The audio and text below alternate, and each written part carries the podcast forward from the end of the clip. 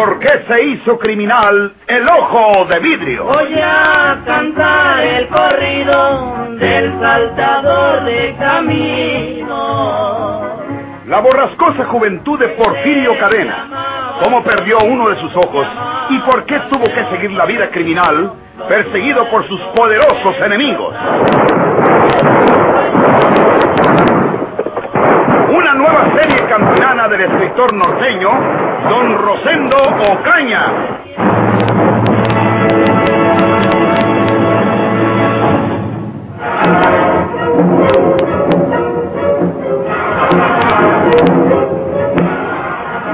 No quiero saber por qué lo hizo, ni cómo lo hizo.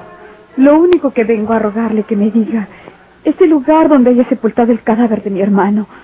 Nadie sabe que he venido a preguntárselo. Yo no le diré a la policía ni a nadie que usted me lo dijo. Por lo tanto, usted no se comprometerá revelándomelo. Por favor, Porfirio, por lo que más quiere en el mundo o por el recuerdo más sagrado para usted. Dígame dónde están los restos de mi hermano Javier. Lo que más quiero en el mundo es usted, Elena. Y a usted le voy a decir lo que pasó. Se lo voy a decir a usted porque sé que me va a creer. Si se lo digo a la policía, dicen que es una mentira mía. Que yo inventé eso para zafarme de la responsabilidad. Aquí no me conocen a mí porque yo soy del norte y la policía que conoce mejor mis hechos es la de allá. Yo cuando hago una tarugada, sea lo que sea, no me ando echando para atrás. Yo, en vista de que no podía aguardar a su hermano en la terminal de Buenavista, me fui por la calzada y agarré un camión de los que van para Veracruz y me bajé en una estación cerca de esta capital. Y allí estuve aguardando, mirando llegar los autobuses que llegaban de paso y luego seguían para acá. Hasta que en uno de esos vi a su hermano, en uno de los asientos. Me subí a ese autobús, me hice de amistad con su hermano. Yo lo reconocí luego por el retrato que tenía usted en la mesita. Bueno, pues le hice plática, agarramos confianza y entonces me dijo que tenía que bajarse antes de llegar a México porque tenía una cita con una mujer. Yo le dije que me dejara bajarme con él y que lo aguardaría para seguir juntos después porque me había simpatizado su amistad. No quiero mentirle, Elena. Yo llevaba malas intenciones. Y si no pasa lo que pasó, yo hubiera matado a su hermano. ¡Qué horror! Nunca se ha visto las manos llenas de sangre. ¿Por qué iba a matar a Javier? ¿Qué le había hecho él? ¿Matar solo por matar? ¿Matar por...? Déjeme acabarle de contar. Su hermano me dijo que estaba bueno, que, que me bajara con él y que lo aguardara en cualquier lugar de un camino carretero que cruzábamos después de haber bajado del autobús. Aquel camino era malo y estaba muy oscuro. Yo iba a cometer ahí mi tarugada, pero de repente salieron de entre el monte dos hombres que se nos echaron encima y antes de que yo tuviera tiempo de sacar mi pistola me dieron un buen golpe en la cabeza y ya no supe más de mí. Cuando volví a mi conocimiento estaba amarrado y amordazado, tirado en el piso. Era un piso de madera. Estábamos en el interior de una casa de madera. Los ojos no los tenía tapados y pude ver que su hermano estaba sentado en una silla y que los dos hombres lo golpeaban y que estaba con ellos una mujer. Aquella mujer estaba muy enojada y luego luego comprendí de lo que se trataba.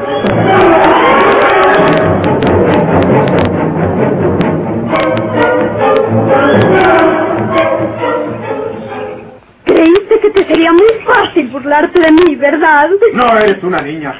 Sabías bien lo que estabas haciendo. Me prometiste casarte conmigo. Y tienes que cumplir tu palabra, o de aquí no sales vivo. Hagan de mí lo que quieran. Yo no puedo casarme contigo. No te quiero. Nunca he estado enamorado de ti. Ahora me sales con eso. Yo no me he portado mal contigo. Me entregué porque dijiste que nos casábamos dentro de unos días. El tiempo se ha ido pasando. Voy a, a quedar en evidencia dentro de poco tiempo. No te importa ver mi deshonor y mi vergüenza. ¿Por qué me engañaste, Javier? Oh, me has engañado tú también. ¿No me enviaste un recado citándome de esta granja con otro objeto y caía en emboscada? ¿Sospechaste? Traías un pistolero. Y no importa si vienen más. Justo está afuera vigilando y los recibirá tiros. ¿Por qué no se quiere casar usted con mi hermana? ¿Es casado? No. Entonces... No me quiere. Era falso todo lo que me dijo para seducirme. Ah. Eres un hipócrita, Javier. La verdad es que yo tengo una hermana que vive en nuestra casa de la Ciudad de México. Somos los dos solos en la vida y yo no voy a amargarle la existencia llevándole a casa a una mujer que al rato vaya a tener dificultades con ella. ¿Y por qué no pensaste eso antes? Solo en tu hermana piensas. Solo te importa tu hermana. Pues, quieras o no, esta misma noche te vas a casar conmigo porque lo tenemos todo preparado aquí mismo. ¡No! ¡Ay, maldita! ¡Ay!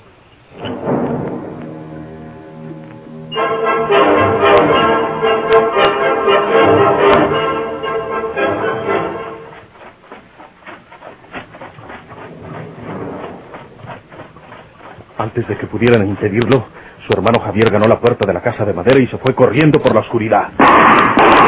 Dieron entonces unos balazos afuera. Yo pensé que era el tal justo que se hallaba afuera, vigilando. La mujer y el hombre que habían estado averiguando con su hermano salieron corriendo, de seguro a juntarse con el otro que tiraba los pajuelazos. Yo no podía moverme bien amarrado como estaba, y la mordaza comenzaba a quitarme la respiración.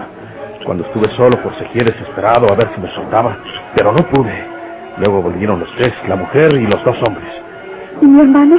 Déjeme decirle, les oí decir que su hermano había corrido en dirección del barranco y que como estaba muy oscuro, cayó al fondo y, y que se había matado. ¡Ay, Dios mío! ¿Usted sabe... ¿Usted recuerda dónde queda eso? Sí, sí. Aguárdese tantito. Se lo voy a decir.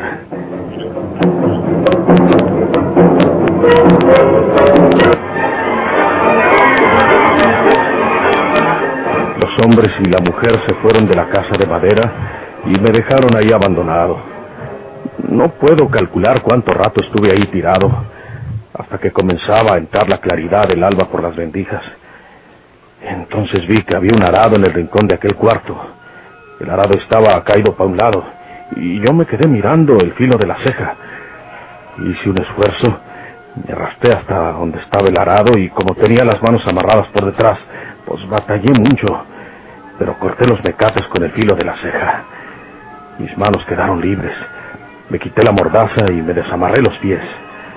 Ya era casi de día cuando encontré el barranco que habían mentado aquellos. ¿Y encontró a mi hermano? Encontré su cadáver. Madre mía. ¿Qué hizo con él? ¿Lo dejó ahí? Déjeme decirle. Lo examiné. Quién sabe si con la pura caída se hubiera matado. Pero también tenía lo menos dos balazos en la caja del cuerpo. Me aseguré de que estaba bien muerto y como pude lo enterré ahí mismo.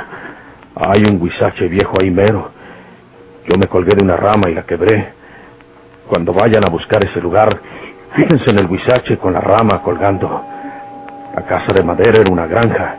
Parece ser que ahora está deshabitada. Tiene un letrero que dice Granja Anita. Saliendo por la puerta que mira hacia el norte, mero enfrente está el barranco. La sepultura no está honda. Yo no tenía más que un cuchillo con que escarbar. Me has dicho la verdad, Porfirio. Le he dicho una verdad que no me va a creer nadie. Por eso no se la dije a la policía. Pero tampoco les dije que yo maté a su hermano. Mire mi frente, nomás no haga polvo. Me aplicaron el torniquete, ¿Y qué es eso? una cinta que le pasan a uno por alrededor de la frente y la cabeza. Y luego le dan vueltas a un torniquete que va haciendo que la cinta se suma en la carne. Infame. Tortura. Eso no es justo. Y mucho menos si usted es inocente de la muerte de mi hermano. Yo no lo maté. Lo sepulté porque si no me hubieran echado la culpa a mí. Pero yo no lo maté. Le digo la verdad. Aquí voy a echarle una mentira ahora que ya no valgo nada. Por aquí se acabó todo para mí, Elenita. Aquí se acabó Porfirio Cadena. Aquí se acabó el mentado ojo de vidrio.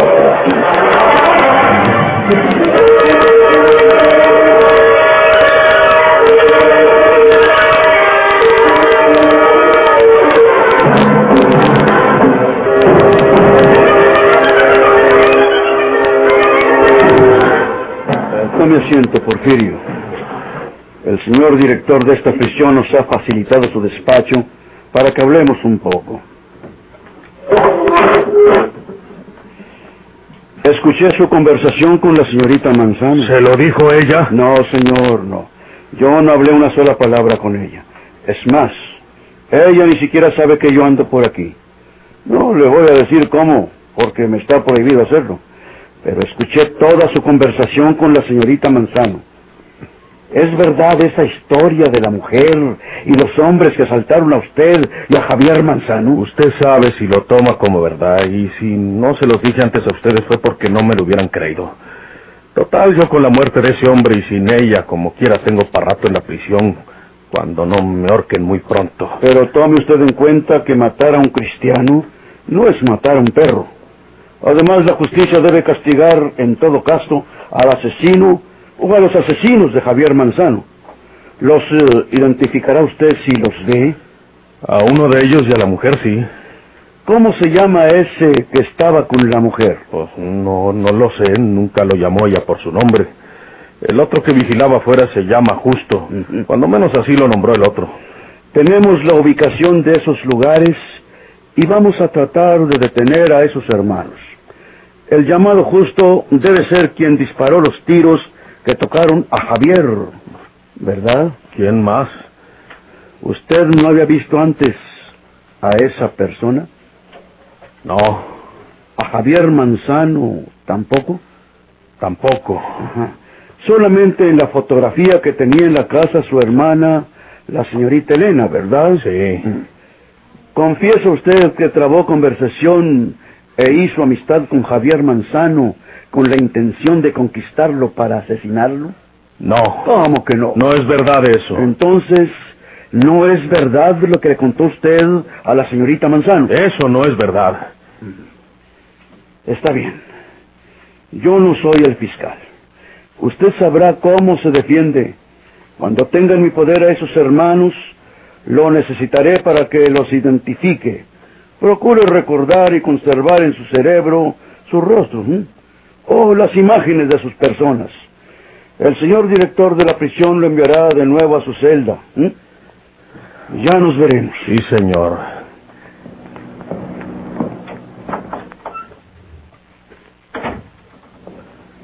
Hasta las padres oyen en estas prisiones. Metí la pata yo. Por andar enamorando a Elena se quedaron a salvo los asesinos de Juana. Ya pa' ahorita se han de estar riendo de mí. Era lo primero que debía haber hecho, mandarlos al diablo. Ya nunca va a poder salir de esta prisión. Esos son los pasos del director. Es buen viejo. ¿Qué tal? ¿Lo interrogó Riverol? Sí, sí, señor. ¿Es verdad que puede haber escuchado lo que hablamos la señorita Manzano y yo en ese salón para las visitas? No tengo inconveniente en revelarte a ti la verdad, Porfirio Cadena. En esa sala de visitas hay un escondrijo para oír a veces lo que hablan. Pero no se lo digas a nadie.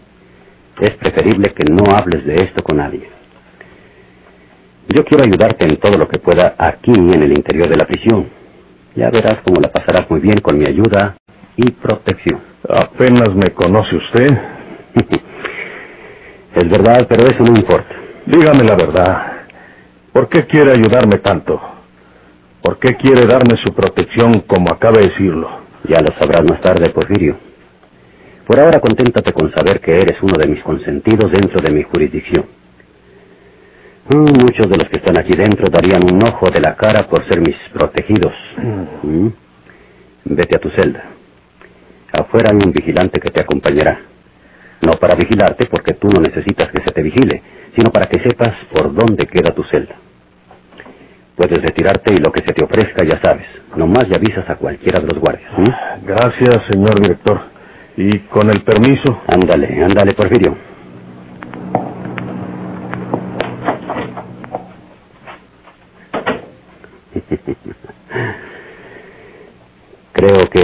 Con mi hombre.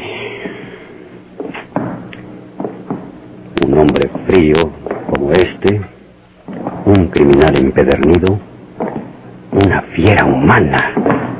Eso es lo que yo necesito.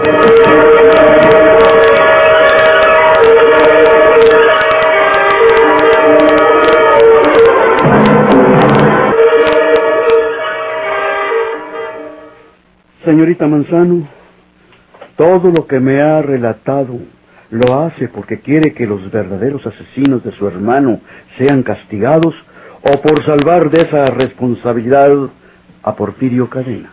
Quiero. Quiero que se haga lo que sea justo. En primer lugar, que localicen el cadáver de mi pobre hermano para inhumarlo yo cristianamente. Ya andan mis hombres en ello.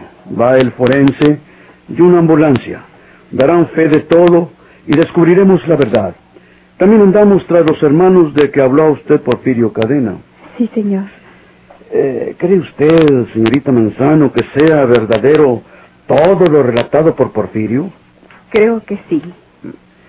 Es mi deber advertirle la peligrosidad que contiene la relación con un hombre como él. Porfirio Cadena es un criminal endurecido, con la misma tranquilidad pasmosa con que iba a asesinar a su hermano sin tener ninguna razón para hacerlo, de ese mismo modo extraño puede tratar de hacerle daño a usted. Le aconsejo que lo olvide, señorita Manzano, y que si él trata de comunicarse con usted desde su prisión, no le haga caso. Es un hombre que tiene en sus antecedentes sorprendentes escapatorias de muchas cárceles. Desde que era muy joven, así como sabe disfrazarse y fingir la voz para hacerse pasar por otra persona. También sabe utilizar a otros seres para burlar la justicia. No lo vuelva a ver. Él ya no la molestará más, porque de esta cárcel no saldrá sino para el cadalso o para el cementerio. No pienso volver a verlo. Me alegro saberlo, señorita Manzano. Vuelva usted a su casa. En lo general, procure usted volver también a la vida activa de sus habituales, habituales cosas que hace usted. A la serenidad y la calma que tanto necesita después de todo lo pasado. Olvídese de todos nosotros y ya procuraremos que el caso de su hermano sea tratado discretamente, evitando en todo lo posible el escándalo. Gracias por sus palabras. Vaya usted con Dios, señorita Manzano. Muchas gracias.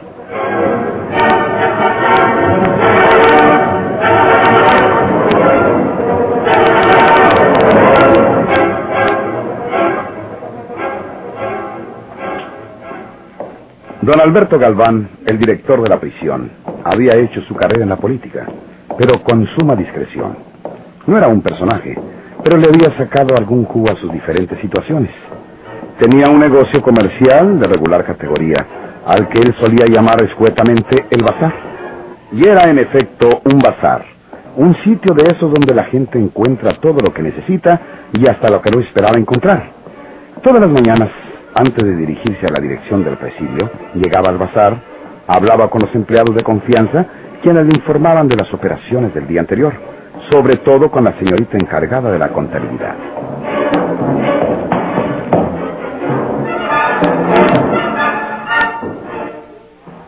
Señorita Osuna, Dígame, don Alberto. ¿hasta cuándo va a terminar esto entre nosotros, María del Carmen? Sabes lo que te quiero. Y usted sabe lo que quiero a mi novio y que me voy a casar con él. ¿Y cuál será tu porvenir uniéndote a un empleadillo como Julio?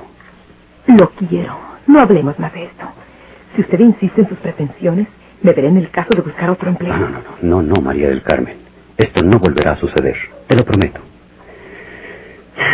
Sigue en tu trabajo. Gracias. Con su permiso.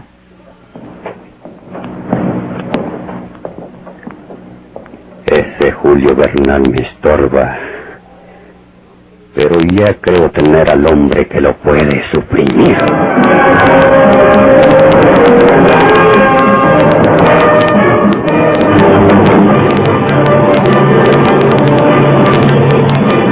¿Por qué se hizo criminal el ojo de vidrio?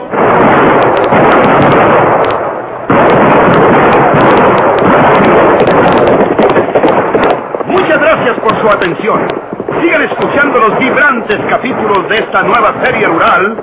¿Por qué se hizo criminal el ojo de vidrio? Se disfrazaba de arriero para asaltar los poblados, burlándose el gobierno mataba muchos soldados, nomás blanqueaban los cerros, seguros sin calzonados.